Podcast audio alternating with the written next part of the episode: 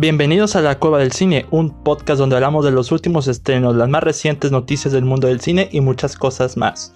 Mi nombre es David Cavazos, sean todos ustedes bienvenidos.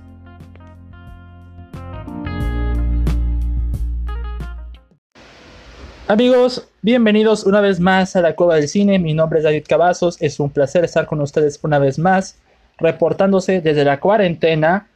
Eh, para mí creo que sería el día número 9, creo que sí, día número 9, día número 10.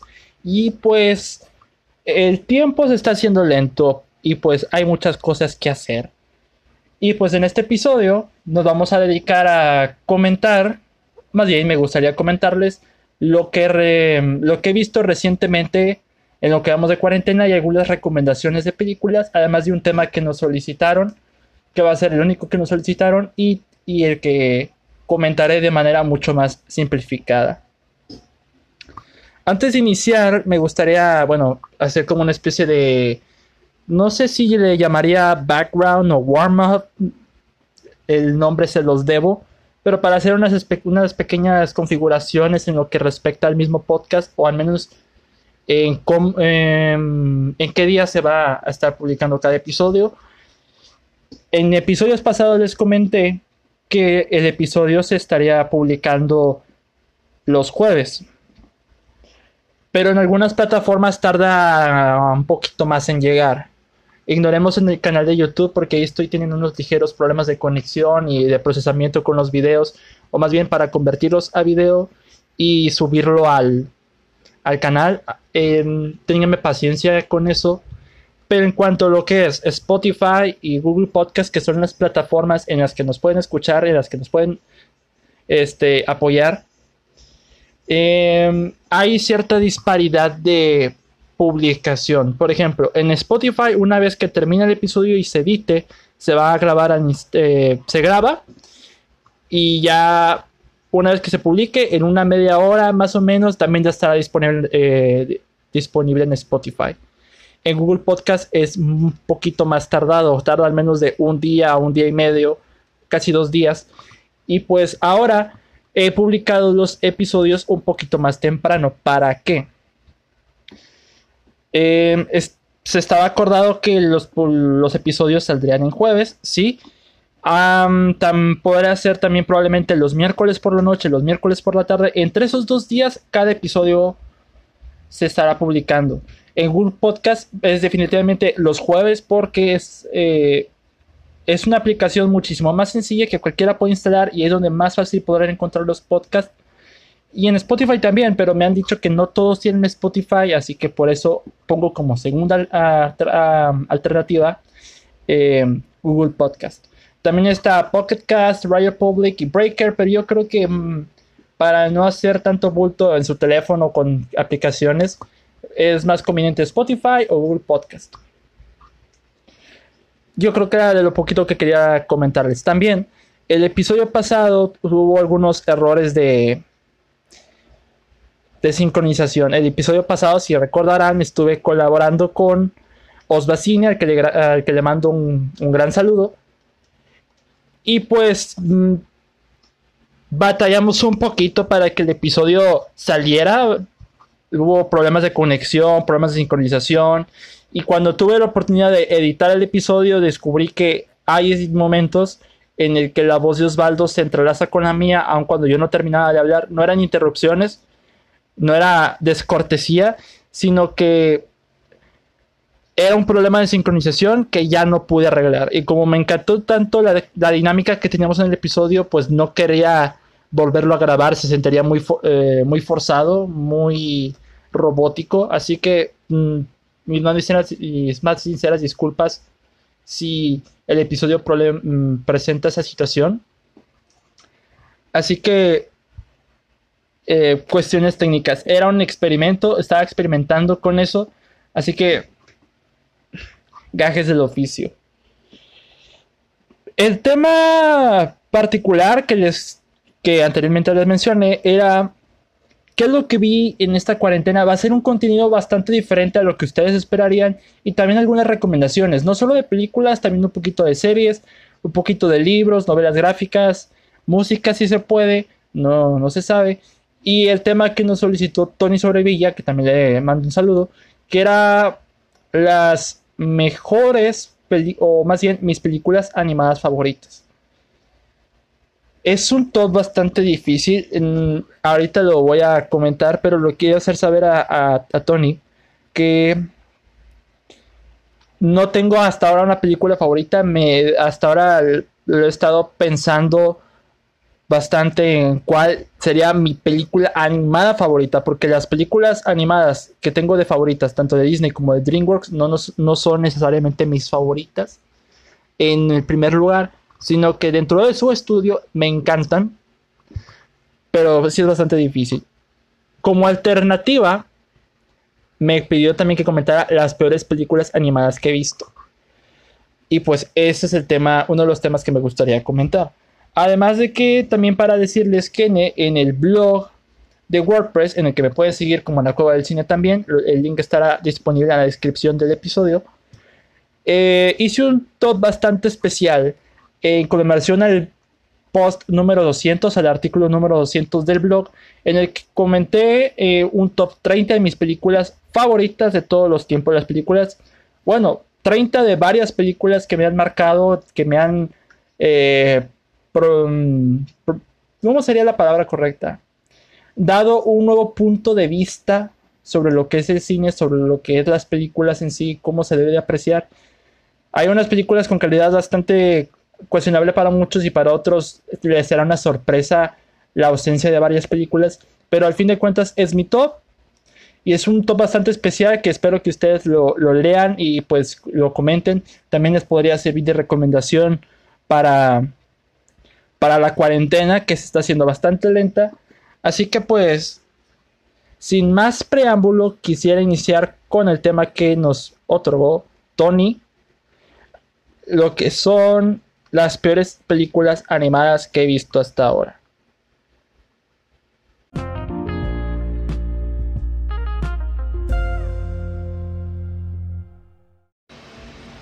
Iniciemos con el tema que nos solicitaron, las peores películas animadas que he visto. Afortunadamente son pocas. ¿Y por qué les digo esto? Porque puedes tener una película animada donde su animación sea bastante rara o defectuosa o, no, o simplemente no es agradable de, agradable de ver, pero su guion es muy bueno y contiene buenos factores, buenos temas que la salvan por completo. O puede ser al revés, que su animación sea muy buena, pero que su guion no sea tan bueno. Y aquí voy a aplicar las películas que en esos dos aspectos fallaron rotundamente. Pero rotundamente, la verdad. La primera película que me gustaría comentar, así de manera breve, quizás, creo que las, pueden encontrar en YouTube. La pueden encontrar en YouTube, sí. Dos de esas películas las pueden encontrar en YouTube. Así, creo que en español latino. Una es de, Latinoamérica y la otra es americana, pero ambas en su idioma. La primera película que me gustaría hablar es Bolívar el héroe. Hace mucho tiempo, cuando yo veía el canal de la Zona Cero, había un top de las 10 peores películas animadas, creo que se llamaba así, en el que incluyó esta película llamada Bolívar el héroe que retrataba de manera biográfica, entre comillas, la vida de, del revolucionario Simón Bolívar, desde su etapa de la niñez a su, a su etapa de adulto. Y pues es una película del 2003 dirigida por Guillermo de Rincón, que honestamente la, la, historia sonaba interesante, o sea, no, no, no había mucha queja ahí, pero de repente, cuando vi la muestra que la zona cero nos otorgó en su, en su video, la técnica de animación que emplearon para la película, la cual es del año 2003, un año en la que, en la, que la animación estaba dando mucha, mucha calidad. Teníamos para ese entonces Buscando a Nemo, Monsters Inc., Spirit, películas sumamente impresionantes en su animación y bastante completas en su guion. Era un año bastante completo. Simón Bolívar, más bien Bolívar, el héroe, la película de Simón Bolívar, se estrenó ese año No sé si se estrenó en México, no, no estoy enterado. Pero la técnica que emplearon en una película de animación del 2003 es una técnica anime. Me atrevería a decir que es la primer, el primer anime de Latinoamérica, lo cual es mm, un honor bastante extraño. Pero es como una especie de anime, como un Dragon Ball Z combinado con yoyos. Y digo yoyos porque los personajes, el cabello de los personajes es de colores, pero de colores, colores. Uno tiene cabello verde, otro eh, Simón Bolívar tiene el cabello morado, púrpura. hay un personaje que es de piel morena, pero su cabello es verde. Mm, en papel no suena mal, pero en, la técnica de animación sí se ve terrible. Y la, la película dura alrededor de 70 minutos, más o menos. Y la verdad, se me hizo larga la película. Em, la animación, si se tomaran el tiempo de ver la película, al menos unos extractos, porque la película originalmente estaba perdida, nadie la podía encontrar, solo sabíamos de su existencia por medio de eh, información que se recuperó, pero no teníamos la película en sí, al menos un pequeño tráiler. Y ahora que en YouTube se recuperó con un doblaje mexicano, pues tuve la oportunidad de ver la película y la calidad tanto del guion como de la animación es simplemente deleznable, pero deleznable, deleznable. Eh, es una historia biográfica, entre comillas, cuenta la historia de Simón Bolívar desde su niñez hasta la adultez luchando por sus ideales y tratando temas como el racismo, la esclavitud, bla, bla, bla, bla. Pero de repente sueltan cosas o bastante infantiles o bastante Em, adultas, pero esas adultas que solo las escribiría un depravado. Como esa animación donde hay un personaje. Hay personajes bastante sencillos que animados de manera muy simple se ven feos, pero es bastante simple. Hay otros personajes.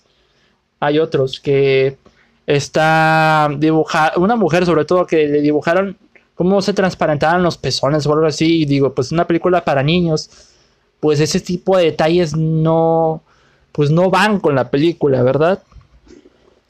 Es una película que ah, es una tortura de ver, una completa tortura de ver. Mm. A nivel visual es, pero ridículo, ridículo. En unas escenas de acción, cuando disparan a alguien y se caen, parecen palillos de dientes.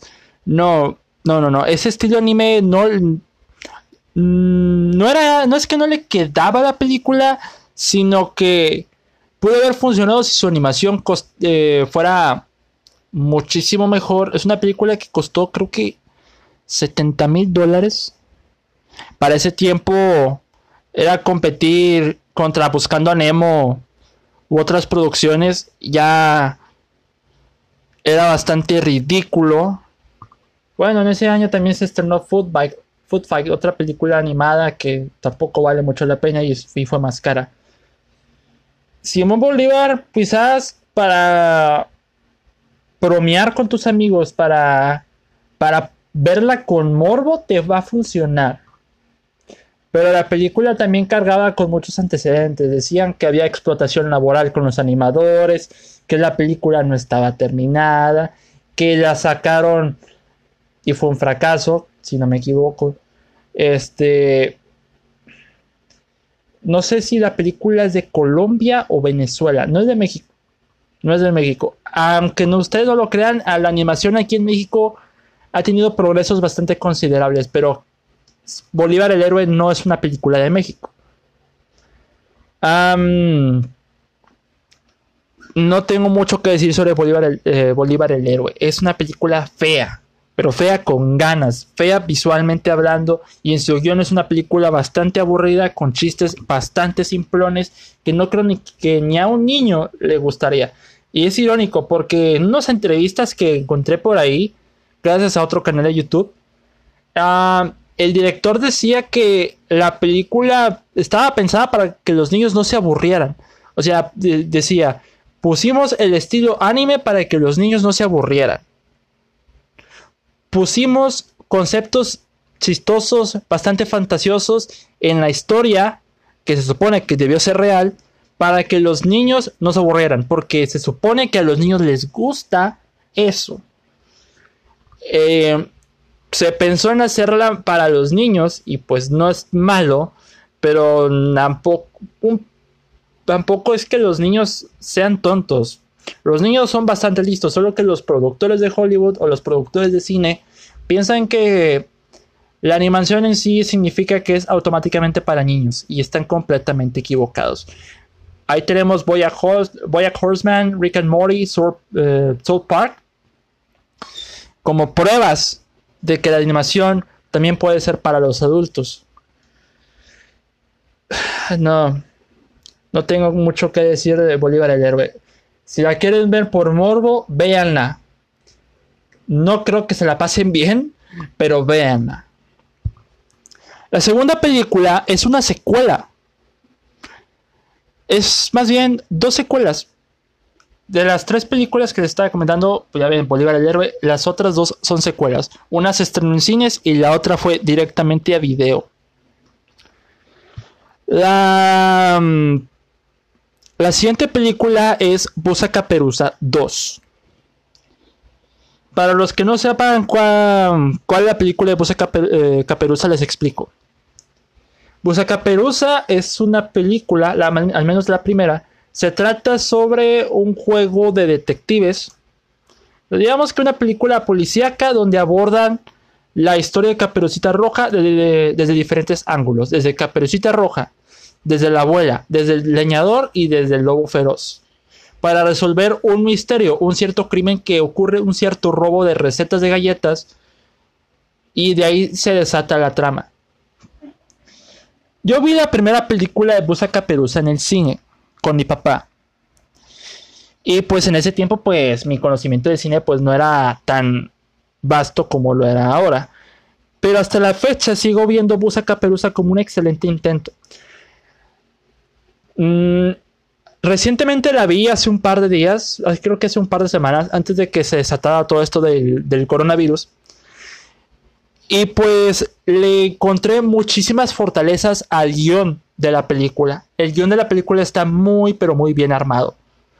Esa situación de enredos, esas situaciones conectadas con, otros personajes, está armado de una manera bastante interesante, bastante eh, completa para la comprensión de un niño. Y pues los giros en la trama también son bastante interesantes. Y uno que otro chiste adulto, gracias al doblaje, también es bastante notorio. Ahora que la vi recientemente me percaté de que la animación en su, en su momento, más bien la animación de la película, no era muy buena. Era, francamente la animación era fea. Era hecha con muy bajo presupuesto y, y lo noté. Haciendo mis investigaciones me di cuenta de que la primera película de Busa costó 8 millones de dólares. Entre 5 y 8 millones de dólares. Eso francamente es muy bajo para las películas que estaban saliendo en el 2005. Es una película del 2005. En ese tiempo ya estaban Los Increíbles, eh, Shrek 2, El Espanta Tiburones. Y Busa Caperuza es de los productores de Shrek. Me hace que es una de esas películas donde los productores de Shrek decidieron repetir el éxito con otro cuento. Pero en esta primera película me pareció bastante simpática. Como que tanto los niños como los adultos la podrían disfrutar. Yo siempre la veía en español con las voces de Loco Valdés y, Omar Chaparro como la abuelita. Mm, el doblaje no se me hace molesto para nada. Honestamente, creo que le añade otro sazón a la película. A mí me encantó la primera película y me sigue encantando ahora que la vi porque noto el buen intento que era crear una historia de diferentes ángulos. Porque no creo que muchos imaginaran a la caperucita roja en un policíaco combinado con subtramas que conectan con otros personajes. Por ejemplo, la caperucita sabe karate, el lobo es reportero, infiltrado, el leñador solo quería ser un actor de comerciales, este, la bolita hacía deportes extremos. Ese tipo de cosas extrañas le da un plus a la película. En el 2011 salió la secuela, Busa Caperuza 2. costó 30 millones. Para ponerles un contexto, Busca Caperuza 1 costó entre 5 y 8 millones de dólares. Recaudó casi 100 a nivel mundial, fue un completo éxito. Busca Caperuza 2 en el 2011. Ya teníamos um, Up, Toy Story 3, Cars 2, aunque Cars 2 pues, no es buena, pero animación es bastante, competente. Busca Caperuza 2 costó 30 millones de dólares, muchísimo más que la primera película. Y a nivel mundial recaudó la excelente, notes el sarcasmo, cantidad de 16 millones de dólares. Eso no lo sabía hasta ahora. Fue un completo fracaso. En su tiempo yo quería ver la película. Se estrenaba al igual que, que pasó ayer parte 2 y X-Men, y, pero en ese tiempo creo que vi la de Thor. Y cuando vi Busca Caperuza 2 en la tele, se les acabaron las ideas, se les acabó la magia. Aquí replicaron la historia de Hansel y Gretel y tenían a Bill Hader y a Amy Poehler en las voces en inglés como Hansel y Gretel. Pero ya en cuestión de animación no se veía muy bien.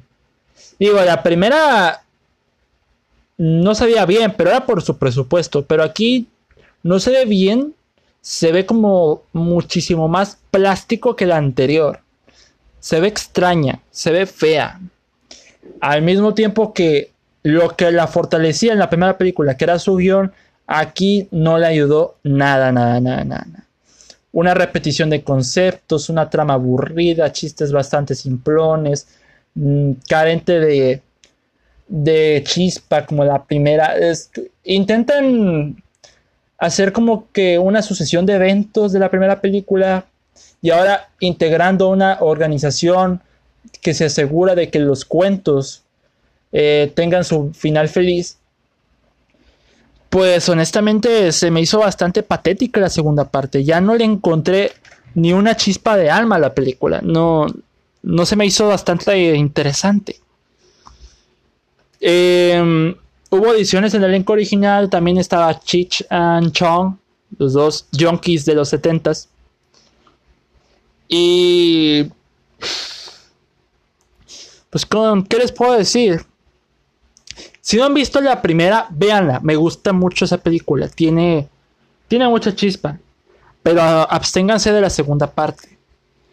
Nada más la vi una vez comparada con la primera y creo que ahí está también en YouTube, pero honestamente eh, creo que lo único que me gusta de la segunda parte es la canción que sale en los créditos. Y la canción de los créditos te hace mucho énfasis de que es una canción perteneciente a la película de Busca Perusa 2. ¿Por qué? Porque te dicen el título en inglés que es Hoodwink 2.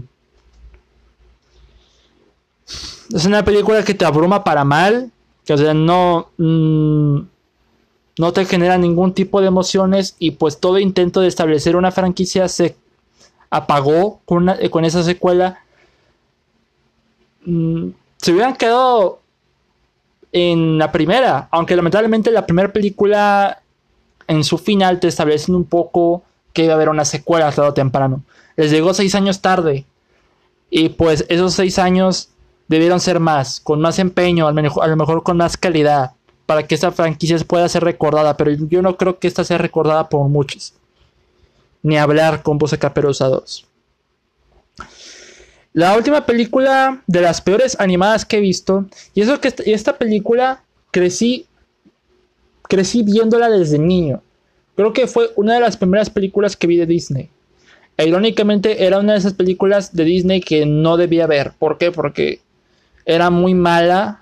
La gente la decía que era muy mala, pero yo no sabía. Cuando la, la tenía en casa, tenía cuatro años, yo no sabía. Es una secuela de Disney y ya sabemos cómo es Disney con su reputación para las secuelas. Estoy hablando de El Jorobado de Notre Dame 2, El secreto del campanario,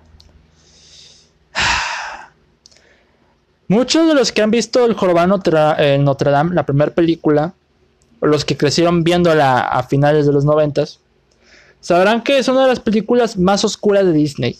Por sus tópicos, por su villano, Y es una película impresionante en su técnica de eh, animación, impresionante en su música, en su, en su score original, que es de, creo, creo que es de Alan Menken. Y en sus canciones también es impresionante, es hermosa, pero no sé qué sucedió conmigo. No sé qué sucedió. Que yo, en lugar de ver la primera y verla en VHS, yo solía ver la segunda parte, la secuela para video del 2002. Del 2001-2002, más o menos. No sabía la existencia del Jorobado Notre si no fuera por la secuela directa para video. Vea un chorro de veces El secreto del campanario, El Jorobado Notre Dame 2. Es una película que dura una hora con seis minutos. Es lo mismo que dura Dumbo de los años 40. Y no puedo creer que vi eh, y aprecié muchísima basura en esa secuela. Para ponerlo así, yo vi la primera película de Jorobado Notre Dame y dije, ah caray, ¿por qué Quasimodo no se ve como en la segunda película? La animación es bastante distinta. Y pues cómo no, porque la primera era una belleza visual, tenía una, una impecable cantidad de detalles tanto en la animación como en la, en la arquitectura de los escenarios al igual que en la iglesia de Notre Dame, que se veía espectacular, pero espectacular hecho con años. Eh, es, decía, esto se debió haber requerido años para, para hacerse. Las canciones también, una, un toque más intenso, bastante sublime, sobre, todo la canción inicial y la canción de Hellfire, que es la canción del juez Frollo quien es para mí el mejor villano de todas las películas de Disney. Un villano que solo tiene, digamos que hambre de poder, pero todo lo hace con la guía de Dios, entre comillas, y también está sujeto al deseo sexual por Esmeralda. O sea, ese tipo de villanos es bastante inusual para Disney. Pero pues les digo, yo crecí viendo la segunda parte constantemente. Y ahora que la revisité eh, hace un par de días, pues no dura mucho, como les dije, dura una hora y seis minutos. La animación comparada con la primera es simplemente patética. Pero patética con ganas. ¿Cómo se ve Notre Dame? ¿Cómo se ve el pueblo de París? La ciudad de París. ¿Cómo se ve Quasimodo? ¿Cómo se ven el resto de los personajes, las gárgolas? Ya era francamente terrible. Digo, yo no, yo me percataba de eso cuando era niño, no, no me daba cuenta de eso. Pero imagínense esa situación, al menos la que a mí me tocó. O sea, crecer con la secuela en lugar de la original, es como... Y ahora los cambios han, han sucedido. Ahora veo más la original que la secuela. Porque pues calidad, ¿no? Aunque no crean, le tengo cariño a la secuela. Y se preguntarán, pues de qué se trata la secuela si ya no hay eh, juez Frollo en la primera parte. Bueno, se supone que la secuela ya sucede un tiempecito después de la primera. Y pues todo bien, todo tranquilo. Imagínate pues que Quasimodo pues sigue siendo el campanario. Este Esmeralda eh, y Febo tiene un hijo que se llama Zephyr. No me acuerdo, este es un nombre bastante raro. Y pues en, el, en la ciudad de París llega un circo comandado por Sarouche. Dato curioso, pero bastante curioso, y esto no lo vi venir. La voz de Sarouche, el villano del Jorobado Notre Dame 2, es Michael McKean. ¿Quién es Michael McKean? Ustedes se preguntarán. Bueno, pues es Chuck McGill de Better Call Saul, el hermano mayor de Saul Goodman. No lo vi venir. Y también Michael McKean, pues es el, el vocalista de la banda de Spinal Tap, esa banda que tiene su falso documental. Aquí cierro paréntesis con dato curioso. Y el villano de Sarush es el dueño del circo y comanda este, también a sus secuaces que en realidad son ladrones. Durante sus espectáculos a sus secuaces le roban este, cosas de valor a la gente. Y ahora la misión de Sarush es robar una campana bastante valiosa llamada La Fidel, que está justamente en la Catedral de Notre Dame. Para eso, Eh, cuenta con la ayuda de Madeleine, que es una chica bastante insegura, bastante tímida, que intenta, mm, es obligada a engatusar a Quasimodo por medio de, no de coqueteo, sino que pasar tiempo juntos, que generar una relación para así efectuar el robo. Al mismo tiempo que Quasimodo, pues conoce a Madeleine, bla, bla, se conocen, se enamoran, bla, bla. Y pues ya saben la trama del mentiroso. Suceden muchas cosas en una hora, pero pues ni hablar. Quizás lo que más aprecio de la película, hablando objetivamente, aunque este aspecto mm, es bastante decadente comparada con la original, aquí se rescata un poquito, al menos, al menos en español, eh, con la voz de Adrián Barba, que es un, es un, muy buen cantante, son las canciones. Las canciones en español. Eh, tanto el score musical como, como las canciones con letra están bastante bien. O sea, me gustan cómo suena. Me gusta no, no, es que no hay que encontrarle mucha profundidad, ¿verdad? Pero eh, tienes su toque, al menos mi factor de nostalgia ahí. Lo demás sí es bastante raro. Como les dije, la animación ya se ve bastante fea, bastante demacrada. Como que de todas las animas de todas las secuelas de Disney que sacaron para video, probablemente el caso de Tarzan y Jane, bueno, no es secuela, son, son capítulos de una serie. El caso de del Jorobado Notre Dame 2 es incluso peor que cualquier otra película secuela de Disney. Se ve horrible, pero horrible. Hay secuelas de Disney como Mulan 2, Pocahontas 2, eh, La Dama y el Vagabundo 2, que se ven en animación bastante mejor que aquí. Incluso El libro de la selva 2, una película que me gusta más que la anterior por factores nostálgicos, al igual que Peter Pan, El regreso al país de nunca jamás, es una que me, me gusta mucho más que el anterior, tiene su valor. Pero aquí en cuestión narrativa y en cuestión técnica, ah, no le veo rescate. Es una, y su final es bastante eh, simple, no hay mucho esfuerzo. Es como que la manera en cómo se deshacen del villano, pues no dura ni un minuto, dura muy poco. Es como que no hay mucho empeño. Con razón dura tan poco la película. Pareciera que era una película mm, hecha para que, eh, conseguirle novia a Quasimodo y fomentar el mensaje de que no hay fealdad y no hay belleza, solo lo que te define a ti como persona. Y pues bueno, es un bonito mensaje. Si, lo hubieran usado en la primera película donde hubiera sido muchísimo mejor que Esmeralda estuviera con Quasimodo.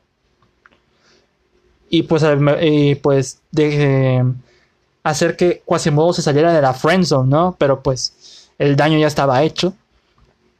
Y pues yo creo que esa fue la intención de esta secuela, conseguirle una novia a Quasimodo. El reparto de la película, eh, tanto en inglés como en español, se repite. Al menos es lo único que, que les respeto. Pero ya fuera de ahí, no hay nada que rescatar. No se me hace una película recomendable, al menos si eres de los que odian las secuelas de Disney. Que las secuelas de Disney, de Disney hay buenas, hay malas y hay peores. Pero bueno, ¿qué se le va a hacer en este caso?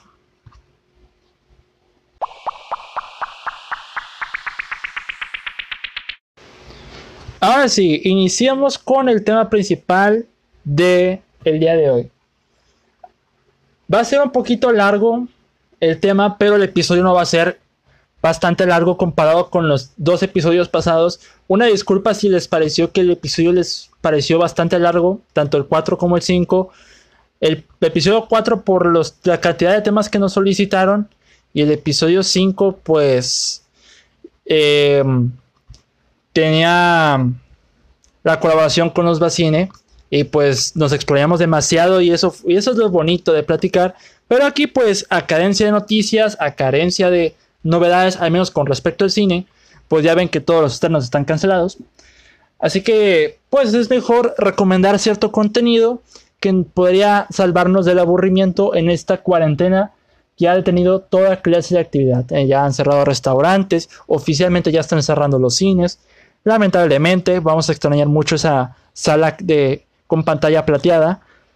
Pero pues, en tiempos difíciles siempre hay que ver el lado positivo. O como Diría los Monty Python, The, the Bright Side of Life, como la canción Always Look, ah, Always Look the Bright Side of Life, de Life of Brian. Em, me gustaría empezar con series, o series animadas, series igual, mm, no, es lo que menos estoy viendo actualmente. He visto más películas, he leído un poquito más comparado con las series. En series estuve revisitando por séptima u octava vez, pero al menos ahora de manera bastante lineal, la serie animada de los X-Men. las series animadas de Marvel tuvieron un antes y un después con X-Men. X-Men salió en el año del 92, terminó en el 97, tiene 5 temporadas de 76 capítulos. Y pues narra ah, las andanzas de los X-Men enfrentándose a enemigos, enemigos como Apocalipsis, eh, Siniestro, eh, Omega Rojo, Leviatán, infinidad de enemigos. Pero pues con el paso de la serie, pues vemos que los villanos poderosos no son los que más nos estremecen, a menos como mensaje. Los verdaderos villanos son los verdaderos humanos, los humanos en sí. ¿Y por qué les digo esto? Yo no captaba estos mensajes en mi niñez, y eso que mi niñez solo tenía dos VHS de los X-Men, uno de cuatro episodios y otro de tres, y pues no no eran episodios donde remarcaban ese mensaje. Pero hay varios episodios, sobre todo la primera temporada y parte de la segunda, donde nos reflejan que hay una tremenda discriminación hacia los mutantes. Y eso es lo que desde los cómics de la creación de Stan Lee eh, se ha reflejado esa intolerancia a, personas diferentes, ya sea raza, orientación sexual, este, de infinidad de cosas, la gente le tema lo que no entiende. Y pues con los X-Men es el mejor de los ejemplos, porque están criticando a la mitad de una población, están eh, discriminando a medio mundo por ser simplemente mutante, por tener capacidades diferentes a la de un humano normal. Y pues ahora que veo la serie, porque hace años que no la veía, pues tengo muchísimo más presente ese concepto de la serie animada. Y eso me da a entender por qué esta serie animada ha pasado a la historia como una de las mejores series animadas de superhéroes de todos los tiempos. O probablemente la mejor junto con la serie de Batman de los 90. No soy fan de la serie de Batman, pero también tiene sus episodios bastante buenos esa serie.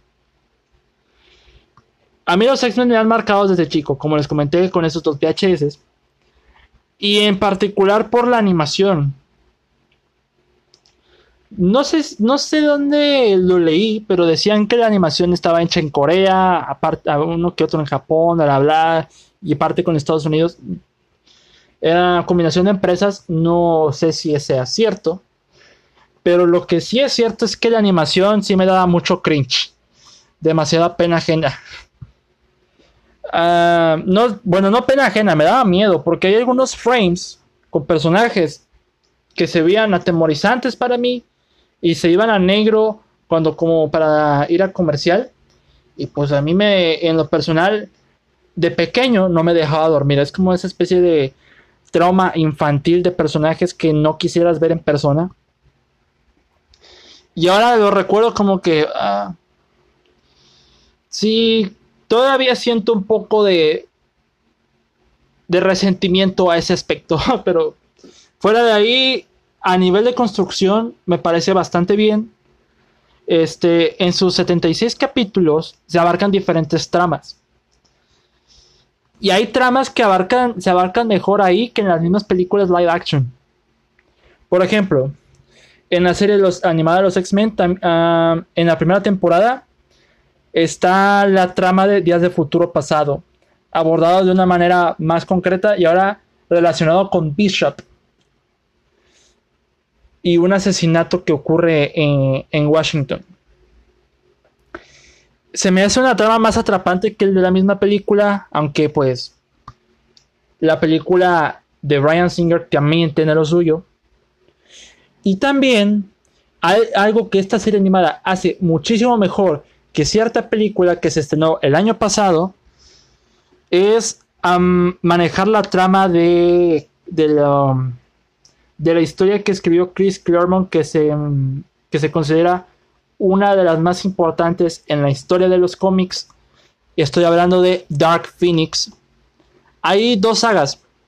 La saga de Phoenix, así tal cual, cuando Phoenix nace y cae en, el cuerpo de, Jean Grey y apenas está adquiriendo sus habilidades. Y también está Dark Phoenix o Phoenix Oscura, que es donde abarca eh, el sentimiento de Phoenix por nuevas emociones y la hace más poderosa e incluso muchísimo más peligrosa. Juntamos esas dos sagas y, tienen definitivamente dos horas y media de una trama súper bien construida, súper bien manejada, que deja en ridículo a la misma película de Simon Kingberg del año pasado con Sophie Turner. Es impresionantemente manejado. Otra cosa que la serie de X-Men hace mejor que la misma película es el villano de Apocalipsis. Al menos a la apariencia en las caricaturas, Apocalipsis es muchísimo más atemorizante. En las películas parecían un villano de Power Ranger. En la película de, de 2016, también de Brian Singer, parecía ah, un personaje sacado del villano de los Power Rangers. Hablando de eso, la serie de los X-Men se burla un poquito de Power Rangers. Hay una escena donde un personaje cae este, en un estudio de grabación y resulta que en ese estudio de grabación estaban haciendo los Power Rangers, había los personajes ya disfrazados y una botarga de dinosaurio y una maqueta que era una ciudad. Es una manera muy chistosa de arruinarte una infancia. Y en, otra, en otro capítulo hacían referencia a Barney el dinosaurio, pero este como decían, aparecía un dinosaurio feo, morado, y decían, un enorme lagarto rosado y decían, calma, a los chicos les gusta. Inmediatamente me acordé de Barney. Lo único que me disgustaba un poco en sí era la animación. Se me hacía un poquito fea. O más bien, en algunos personajes y en algunos frames, como les decía, cuando se iban comerciales, sí me sacaba un como que escalofríos, pero de los malos, de los inusuales que me dan a mí. Pero pues es innegable que la serie tiene muchísima calidad. Esta serie la, he estado viendo estos días. Voy en el capítulo 62. Estoy entrando en una saga de cuatro capítulos llamado Más allá del bien y del mal, donde Apocalipsis ah, ahora tiene un, un, artefacto que le permite viajar en el tiempo y trata de secuestrar a todos los personajes con poderes mentales y así poder manipular sí mismo el tiempo. Y pues todo lo que hay de concepto de la película, más bien la serie, es bastante interesante. Tiene viajes en el tiempo, pero súper bien construidos, súper bien entrelazados, que no subestiman a los niños. La serie no te toma por tonto. Hay unos capítulos bastante infantiles, otros un poquito más serios con el mensaje del racismo, de la intolerancia de los humanos hacia los mutantes. Y otros capítulos, sobre todo de viajes en el tiempo, que la verdad tienen una impecable atención al detalle. Pero excelente atención al detalle. Eh, la verdad, a mí me gusta mucho esta serie. Y pues ahora que la estuve viendo, pues le reconozco el valor que, le, le tengo. Y lo único malo, aparte de la animación, bueno, la animación en los episodios finales se ve mm, desmejorada. Como que alguien tomó el mando en otra empresa de animación y parecía que estaba viendo los Rugrats por un momento y en otras ocasiones era una animación bastante simplona, bastante simple, como que hecha al azar. Cuando, y, ahí irónicamente extrañaba la animación tétrica, sombreada, medio creepy. Pero fuera de ahí, incluso el final de la serie es bastante emotivo. Sin hacer spoilers, eh, es bastante emotivo. Pueden buscar la serie, bueno, que yo tenga entendido, en Estados Unidos está en Disney Plus, pero pues aquí pueden buscarla en medios alternativos. No hay ningún problema. Este. Esa es una de las que empecé a ver, que más les recomiendo. Otra serie que, bueno, empecé a ver, pero necesito este, continuarla, es el remake de DuckTales de Pato Aventuras. He estado viendo los episodios de la primera temporada y sorpresivamente, bueno, es que no he visto la original DuckTales. Aunque no es necesario para ver esta porque prácticamente es un reboot. Pero pues es impresionante el cariño que le ponen a la nueva versión de DuckTales, la verdad. Entre todos los personajes y sobre todo, véanla en inglés. Está en Netflix en inglés. Es un lujo, es un completo lujo, tanto en la técnica de animación como en, las tramas, en los personajes. De verdad como que... Um, tiene mucha carisma, tienen de verdad que los responsables de ese reboot se nota que no lo están haciendo por dinero, lo están haciendo con muchísimo cariño. Demasiado cariño, diría yo. Este, no les puedo decir mucho de la serie porque apenas las estoy, las estoy empezando a ver. Así que pues no hay mucho que comentar al respecto sobre eso. Otra serie que mm, quisiera ver. más bien quisiera revisitar es Malcolm el del medio. Malcolm el medio, pues es una serie que todos conocemos, que todos la, hemos visto. Pero mi plan es iniciarla de inicio a fin, como las demás series. Con, desde el capítulo 1 hasta su final de manera lineal, porque a lo mejor, y siento yo que hay una historia de trasfondo eh, en ese sentido.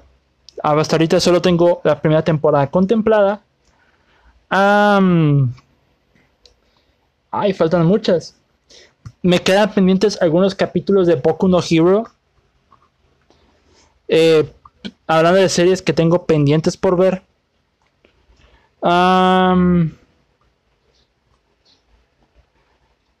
Interesante, interesante. Pero hablando de libros, hay varios libros que me gustaría recomendar.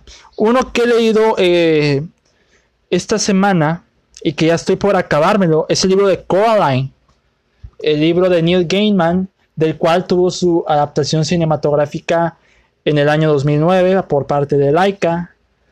Y pues el libro es sorpresivamente corto comparado con la película.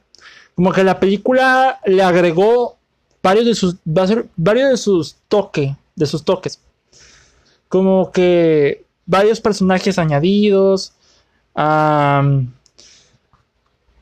en, cuestión de color, de esencia, de los escenarios, se me hace que dan mucho más fruto en el cine que en el libro.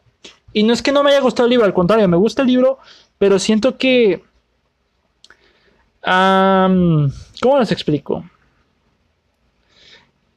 Tenía como concepción un mundo más excéntrico, de lo que era, pero aquí creo que está mínimamente detallado, como que es bastante simplificado para hacer un libro de 13 capítulos con ciento y tanto de páginas, quisiera pensar eso.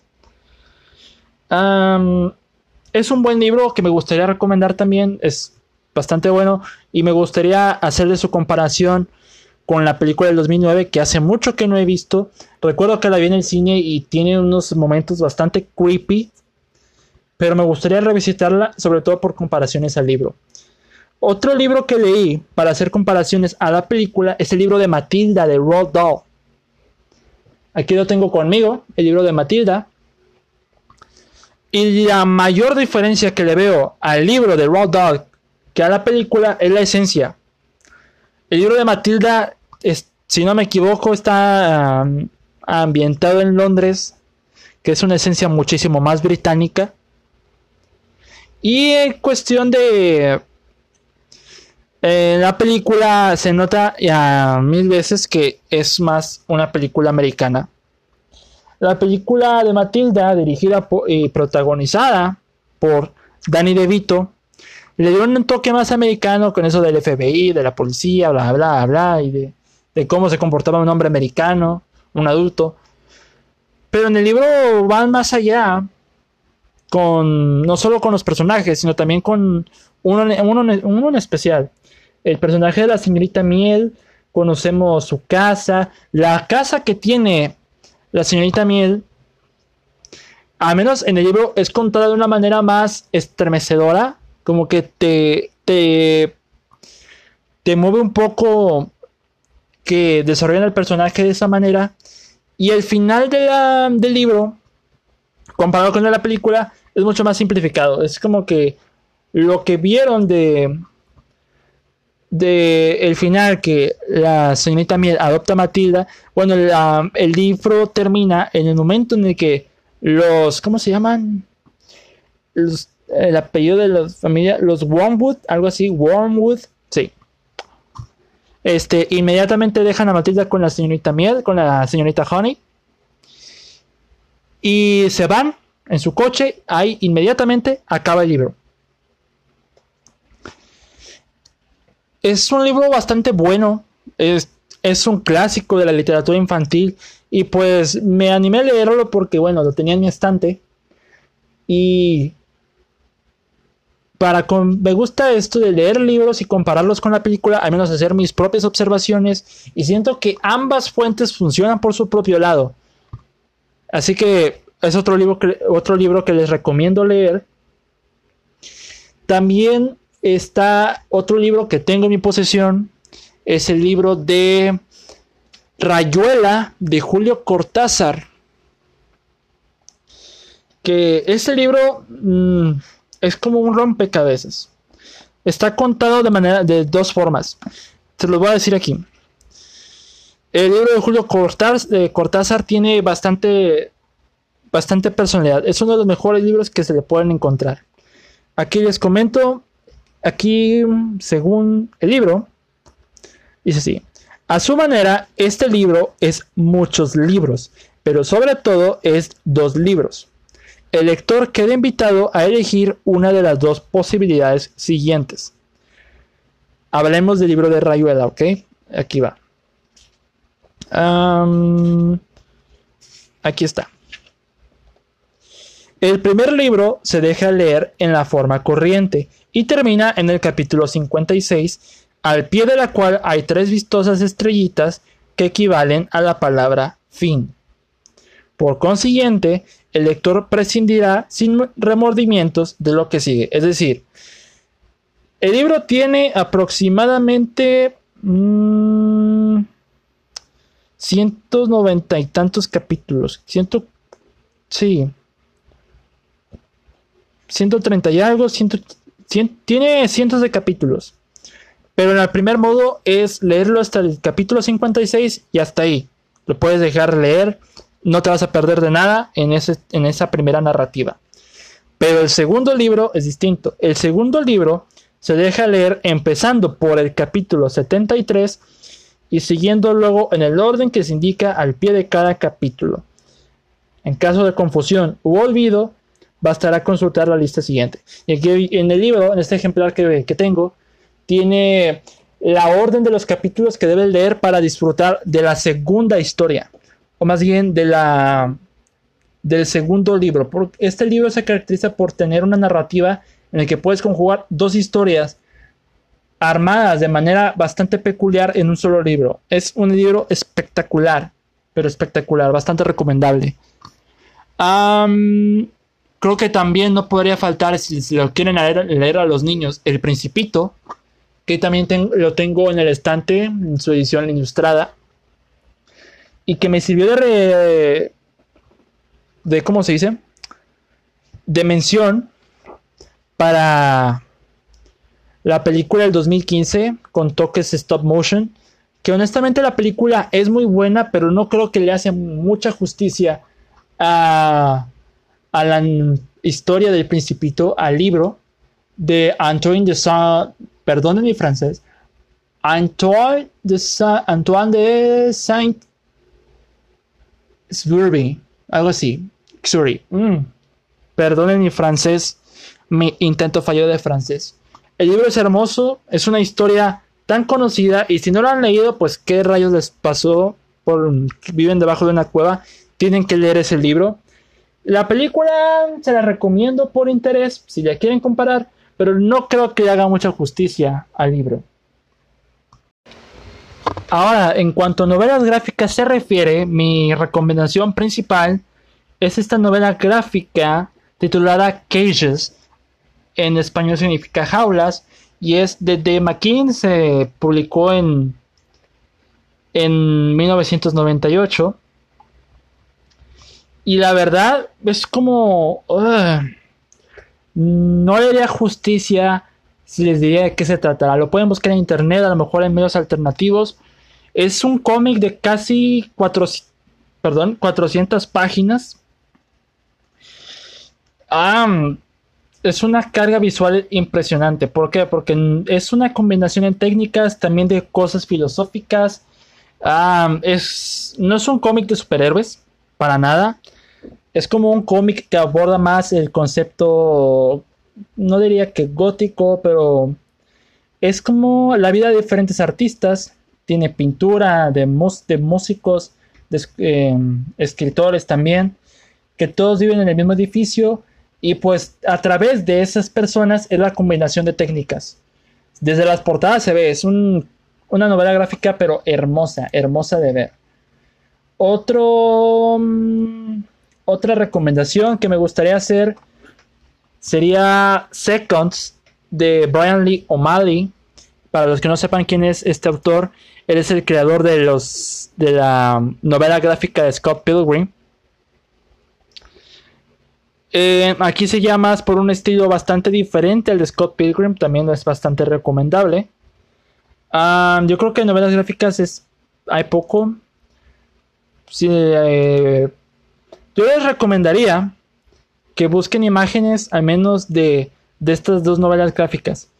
Porque visualmente es hermoso, pero hermoso de ver. El, uno consulado tétrico, que es el de Cages, y otro consulado más particular y colorido, como es el de Seconds de Brian Lee O'Malley, que abordan también conceptos muchísimo más fantasiosos que los que el anteriormente mencionado. Pero viéndolo aquí, esto serviría perfectamente como protector de pantalla. Como un wallpaper de tu celular, de tu computadora. Simplemente Ah, me queda pasmado esto. Pero en películas, ya para cerrar el episodio, recomendaciones de películas. Como les dije, eh, el día de ayer publiqué mi top 30 de, de películas favoritas de todos los tiempos. No les voy a decir cuál es mi película favorita. Al menos no ahorita. Ya saben cuál es si habrán revisado el episodio anterior. Pero una de varios puestos en especial. También comenté Love Simon el episodio pasado con Osbacine. También se me hace una película sumamente recomendable. Pero ahora me gustaría recomendar dos películas. son, es, una, es una película y su secuela. Y es la película de Paddington. Se, preguntarán, pues, ¿quién rayos es Paddington? Bueno, Paddington es una película de 2014 británica dirigida por Paul King. Tiene de elenco a Sally Hawkins. Eh, Sally Hawkins salió en La forma del agua de Guillermo del Toro. Y Hugh Bonneville, quien es el Lord Grantham en Downton Abbey. Y Ben Winshaw, que le da la voz a este adorable osito peruano llamado Paddington. Que le pusieron ese nombre porque llegó este, desde la selva de Perú desde el territorio natural de Perú hasta Londres y dio a parar en la estación Paddington donde, donde se encuentra a una familia con la que va a vivir.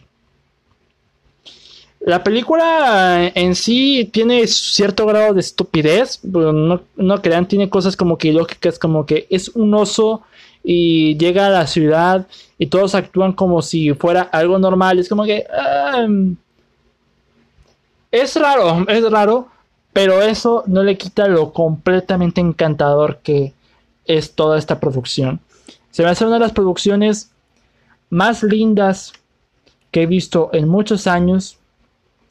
El oso Paddington es completamente encantador. Toda la familia te agrada. Tienes un sentido del humor británico bastante, bastante peculiar, bastante fino. Y pues es imposible no quejarte con lo que con lo que sucede en esta película. tiene un elenco de primera, también tiene a Peter, Peter Capaldi que es... Bueno, no he visto Doctor Who, pero sé de antemano que sale ahí. y cuenta con la aparición de, más bien la aparición en cuanto a voz de Imelda Stanton, que es Dolores Umbridge en la saga de Harry Potter, y Michael Gambon, que es el segundo Dumbledore en la saga de Harry Potter. Ambos son los tíos de Paddington, osos. Y pues la primera película la vi y en su momento es como que, ah, está ok, está linda. Pero de repente la revisité y dije, como que esta película es ideal para levantarte los ánimos. Es como que es una mm, bocanada de aire fresco a la película. Es como que esa sensación bastante bella de recomendar. Y pues estaba la secuela, la secuela de 2017. Y la supera por completo. Se me hace una película bastante superior al original. De, en la primera de villana estaba Nicole Kidman, que está muy bien en la película para lo que es. En la segunda parte el villano es Hugh Grant, en un villano bastante ah, pintoresco. Toda la película ya de por sí es pintoresca. Pero es como un estilo infantil, casi familiar, bastante recomendable. Que me gustaría eh, recomendárselo a ustedes, queridos escuchas, si tienen familia en estos tiempos de cuarentena, si tienen algo, si quieren algo que ver con sus hijos, me complace recomendar Paddington y secuela. Me encantaría revisitarla otra vez estos días. La vi la semana pasada, ahorita que estábamos en cuarentena, pero es una verdadera recomendación para toda la familia, quienes, disfruten de un humor bastante limpio, bastante blanco, pero que le da mucha simpatía a los personajes. En la secuela sale Brendan Gleeson. Brendan Gleeson es un actor de primera. Si no saben quién es él, lo podrán ubicar como Alastor Moody en Harry Potter y el Cáliz de Fuego, Ojo Loco Moody. Y aquí le hace de un prisionero que se encarga de las cocinas llamado Knuckles. Y la verdad es un lujo ver ese personaje. Mis respetos. Otra, eso es una de las recomendaciones. Otra de las recomendaciones que vi la semana pasada es del director Wes Anderson. La película se llama Rushmore. Es su segunda película. La segunda película en, la en la filmografía de Wes Anderson se estrenó en 1998 y la protagoniza ah, Jason Schwartzman, Bill Murray y Olivia. Ah, Ah, dejen de ver. Debe, no, que... Mm. Es muy guapa la actriz, por cierto, pero dejen de consultar el nombre de la actriz que le hace de la maestra. Olivia Williams. Olivia Williams, ok. Rushmore es de Wes Anderson, es de su segunda película y aquí su estilo de dirección apenas estaba comenzando. No era como el Gran Hotel Budapest o eh, Isla de Perros, donde ya tenía ese estilo bastante impregnado. Aquí apenas estaba surgiendo ese estilo, en cierta forma. Pero su estilo, su sentido del humor está ahí. Ese, su sentido del humor es bastante inusual para las películas. ¿De qué se trata Rushmore? Se trata de la vida de, de Max Fisher, que interpreta a Jason Schwartzman, quien fuera el villano de Scott Pilgrim contra el mundo. Y también ha trabajado en varias películas de, Wes Anderson. Aquí interpreta a Max Fisher, que es un adolescente que en sí está muy metido en la escuela. Tiene un chorro de grupos extracurriculares. De esgrima, de teatro, de, de lo que se puede imaginar. Está metido en cualquier cosa relacionada con la escuela. Irónicamente, tiene pésimas calificaciones, es un pésimo estudiante. Y pues un día conoce a una maestra nueva en la escuela, en el colegio Rushmore, quien es esta Olivia Williams, de la que Max queda perdidamente enamorado. No lo culpo porque la maestra es muy guapa. Este, y al mismo tiempo, un empresario bastante, mm, no diría que cascarraya, sino que bastante mayorcito, quien es Bill Murray, le da la pelea a Max para luchar por el amor de la maestra. La maestra es viuda y pues en ese momento pues no está muy interesada en una pareja, ni mucho menos en, Max, que tiene 15 años. Ahí donde se desata una batalla entre joven y adulto para conseguir el amor de la maestra y se me hace una película bastante divertida, bastante creativa. Era de las pocas películas que me faltaban de ver de Wes Anderson antes de ver The French Dispatch que venía bien este año. Si es que, si es que el coronavirus no lo haya retrasado, esperemos que no. Y pues se me hizo muy divertida. Algo que me gustó de la película, al menos del personaje de Max, es que como Max está metido en este grupo de teatro, sus obras de teatro son sumamente realistas. Les explico. si la obra se trataba de guerra, le mete toda cantidad de efectos prácticos impresionantes, balazos, bombas, un, helicóptero colgando, pero que se vea completamente realista. Ese, tipo de obras quisiera ver esas quisiera verlas algún día. Ese tipo de obras con tremenda calidad de producción, porque el personaje de Max escribía todo el guion de las obras, se las, se las aventaba y con calidad así de influencia literaria. Y ya cuando lo ves plasmado en la producción, en la puesta en escena, es, parece que estás viendo Apocalypse Now o Full Metal, Jacket de Stanley Kubrick. O sea, como yo sé que estamos viendo la película tal cual. Y. Pero. Para hacer el personaje tal cual y armar toda esa producción, se me hace completamente genial. Esa, junto con Python, es otra de las películas que me gustaría recomendar. Abro paréntesis, también vean el perfil de Twitter de Paddington. Se me hace incluso igual de adorable que la misma, la misma película. Yo sé que no es el oso Paddington el que tiene el Twitter, que es alguien manejando la cuenta como manera de influencia en internet. Pero el que haya, el que escribe los tweets es como si estuviera interpretando al oso Paddington. Como muy metido en el personaje. Y ver cada tweet de él, incluso interactuando con la actriz Florence Pugh, es un agasajo, la verdad. Para mí es.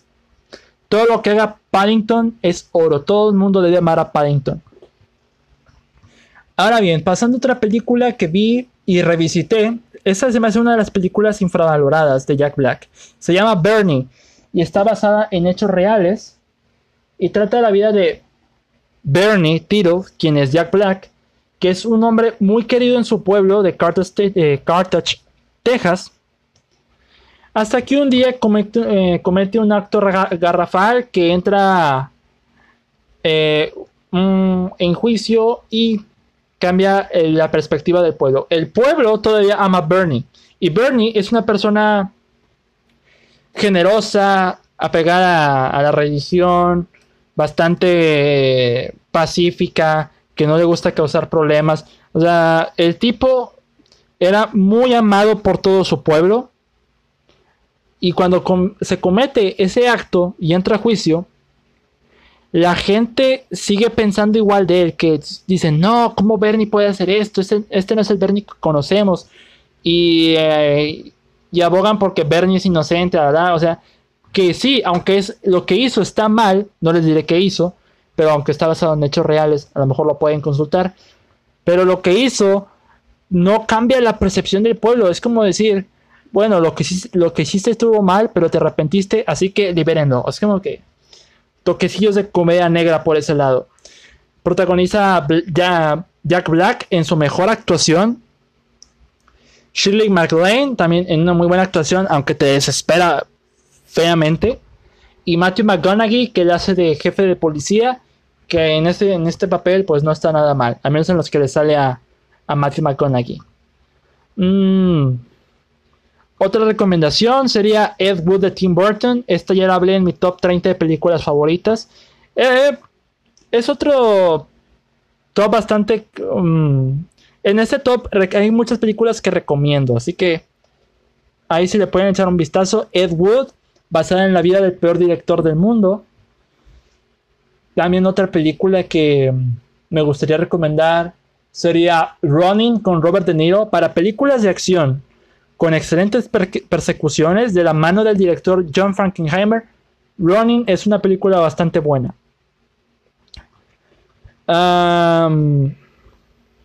¿Qué otra película me gustaría recomendar, aparte de todas? O tal vez, me, me gustaría recomendarles un libro. En libros, me gustaría recomendar el libro de Mindhunter. Yo sé que está la serie de Netflix, pero créanme, el libro de Mindhunter es un excelente complemento para la serie. Ahí refleja los casos reales de las personas, quienes en la serie serían eh, Holden y no me acuerdo cómo se llamaba, Tench, algo así, no me acuerdo. Holden, algo así, no me acuerdo. Pero el libro es bastante bueno. En cuestión de libros también me gustaría recomendarles La insoportable levedad del ser de Miriam Kundera si se quieren ir a lo más profundo. Digo, eh, me llevaría dos horas hablar de todas las recomendaciones para la cuarentena. Pero pues al final, mi recomendación está en que no salgan de casa, quédense donde están, valoren el momento con su familia, pasen el tiempo con su familia, este, estén atentos a las medidas de prevención. Y pues, pues aquí solo estoy recomendando las cosas que vi últimamente y que les, les podría servir. Pero pues la última palabra está en ustedes. Pueden ver el contenido que ustedes quieran, las cosas que ustedes quieran. No habrá ningún problema, la verdad. Aquí yo solo estoy en este podcast hablando de lo que me gusta y comparto lo que vi y lo que me encantó para ustedes. Así que em, también recomendándoles este podcast, pues este podcast también es importante, ¿verdad? Pero pues a través de lo que hablamos de, de, películas, de libros y bla, bla, pues son unas breves menciones que de las que me gustaría hablar. Y pues cumpliendo aquí con ustedes en este episodio si bien eh, sale más temprano de lo normal, digo que saldrá los jueves y salen los miércoles, son factores estratégicos para que las plataformas salgan en jueves. Pero pues eh, se aprecia mucho que en la cuarentena estemos eh, revisitando contenido que tenemos pendiente, ver, leer libros que nos hacían falta leer y pues son estas de pocas recomendaciones. También en, mis redes sociales habrán más recomendaciones. Y en mi blog de WordPress también planeo hacer top sobre ello. Así que pues no habrá ningún problema por ese lado. Por mientras, las películas de Paddington, si quieren un cine más familiar para, para, pasar el tiempo con su familia. Rushmore como un poquito más adulto. También la película de Bernie. También vi el remake de Cementerio Maldito, pero no se me hizo tan interesante como que tiene lo suyo, pero no, no está tan buena.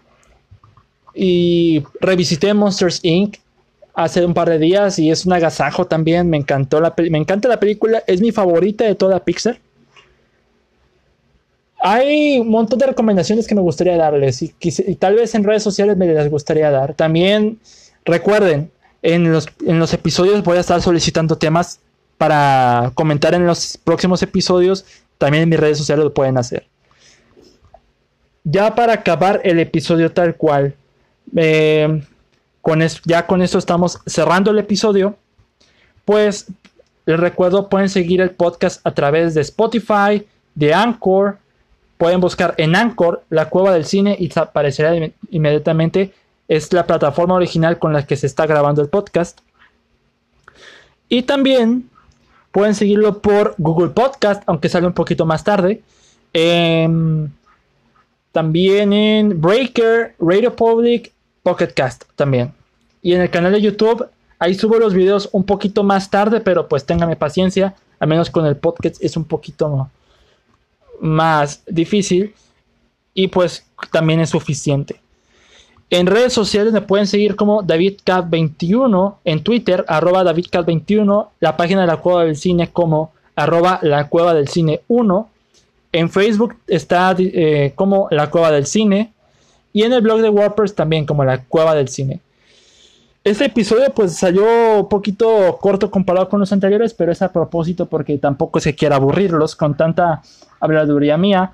Así que Solo les deseo que tengan un lindo día, que no entren en pánico, que no se desesperen, tengan paciencia con esto de la cuarentena, este, pasen tiempo con su familia, diviértanse, eh, jueguen algo, lean libros, vean las películas que tengan pintes por ver. Aquí yo solo estoy recomendando lo que yo vi y me encantó ver, pero pues no es suficiente. Tardaría horas, horas hablar de las cosas que vi y que me gustaría recomendar. Para eso está el blog de WordPress, donde también pueden consultar recomendaciones, críticas de estrenos. También es algo que me gustaría que le echaran vistazo. Muy bien amigos, este fue el episodio de hoy. Muchas gracias por acompañarme. Mi nombre es David Cavazos y los espero en el próximo episodio.